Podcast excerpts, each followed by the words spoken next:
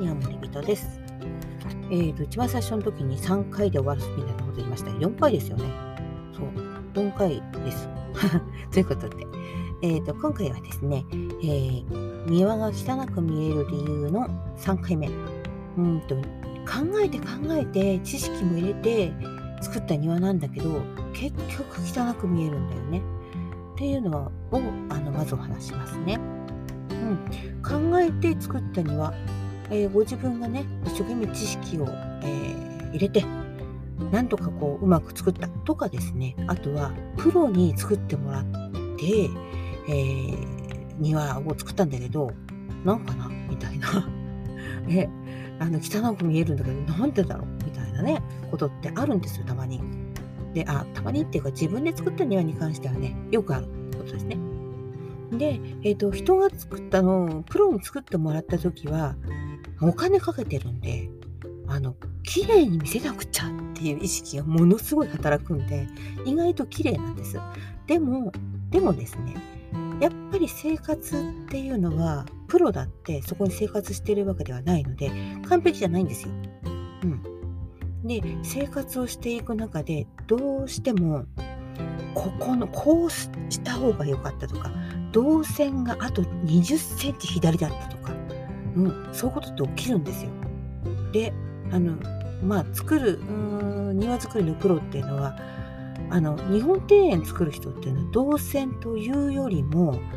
見る庭が見るっていうことを重要視する場合があるのでこの方向から見るここは立ち入らないここは歩かないっていう部分が、えっと、日本の日本庭園にはあるんですよね。で、えー、もうもちろん洋風庭園だってあそこは入らなくてももちろんあの、ね、草取りとかで入るんですけど入らなく見る場所だとかっていう部分があるので、え、そういう場所も作るんですが実は生活していく中であと20センチ40センチあのこの場所がずれててくれればみたいな、まあ、そこまで考えられないと思うんですけど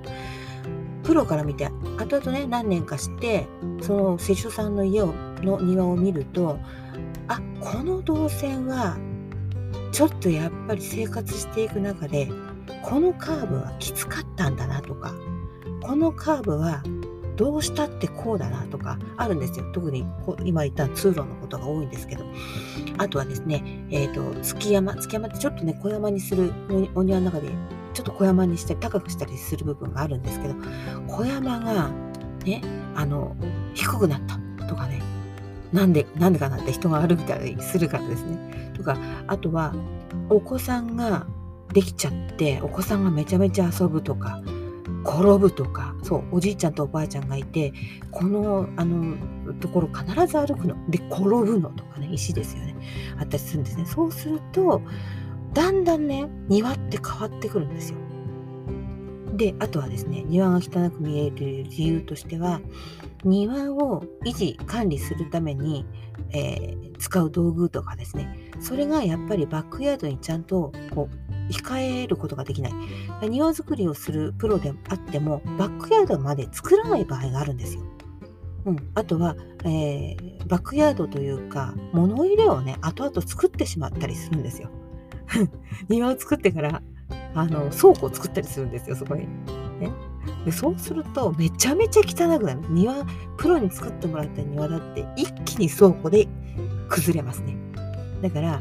庭っていうのは、バックヤードを考えた上で作らないと汚く見えちゃうんですよ。で、バックヤードっていうのはね、別にわざわざ、例えば、えっ、ー、と、2畳とか1畳の部分を作るんじゃなくて、例えばね、あの、水道の部分って生活っぽいじゃないですか。靴をあったりしたりしてね、たわしがあったりして。そこの水道の前に壁を作る。人から見えないような壁を作ったり、植物を置いたり、ね、植物が生えていたり見えなくしてみたりあとそこにこう本当本当半畳のスペースでもいいからこの見えなくて物が置けるスペースを作るっていうこともだからバックヤードの一つなんですよ。ね。そういうプロであってもね、やっぱりそこのところを作らない人がたまにいるので、後々汚く見えてくるんですね。特にご自分で考えて考えて知識も入れてみたんだけども、やっぱり汚く見える理由の一つとして、バックヤードがないということがあるんです。で、えーと、バックヤードのね作り方もいろんなあのピンタレストとか見てるといろんなバックヤードの作り方あります。見せるね見せるバックヤードってのもあるわけですよ。あの壁面に道具をきれいに飾るとかねそういうやり方もあるので、うん、あの庭が美しく見えつつちゃんと道具まで片付けられるとか、うん、そういうことも考えながら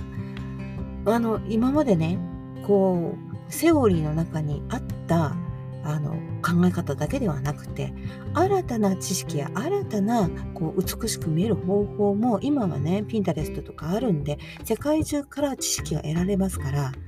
いろんな知識を得てあこれ素敵に見えるってんだったら別に見え元道具が見えたっていいじゃないですか。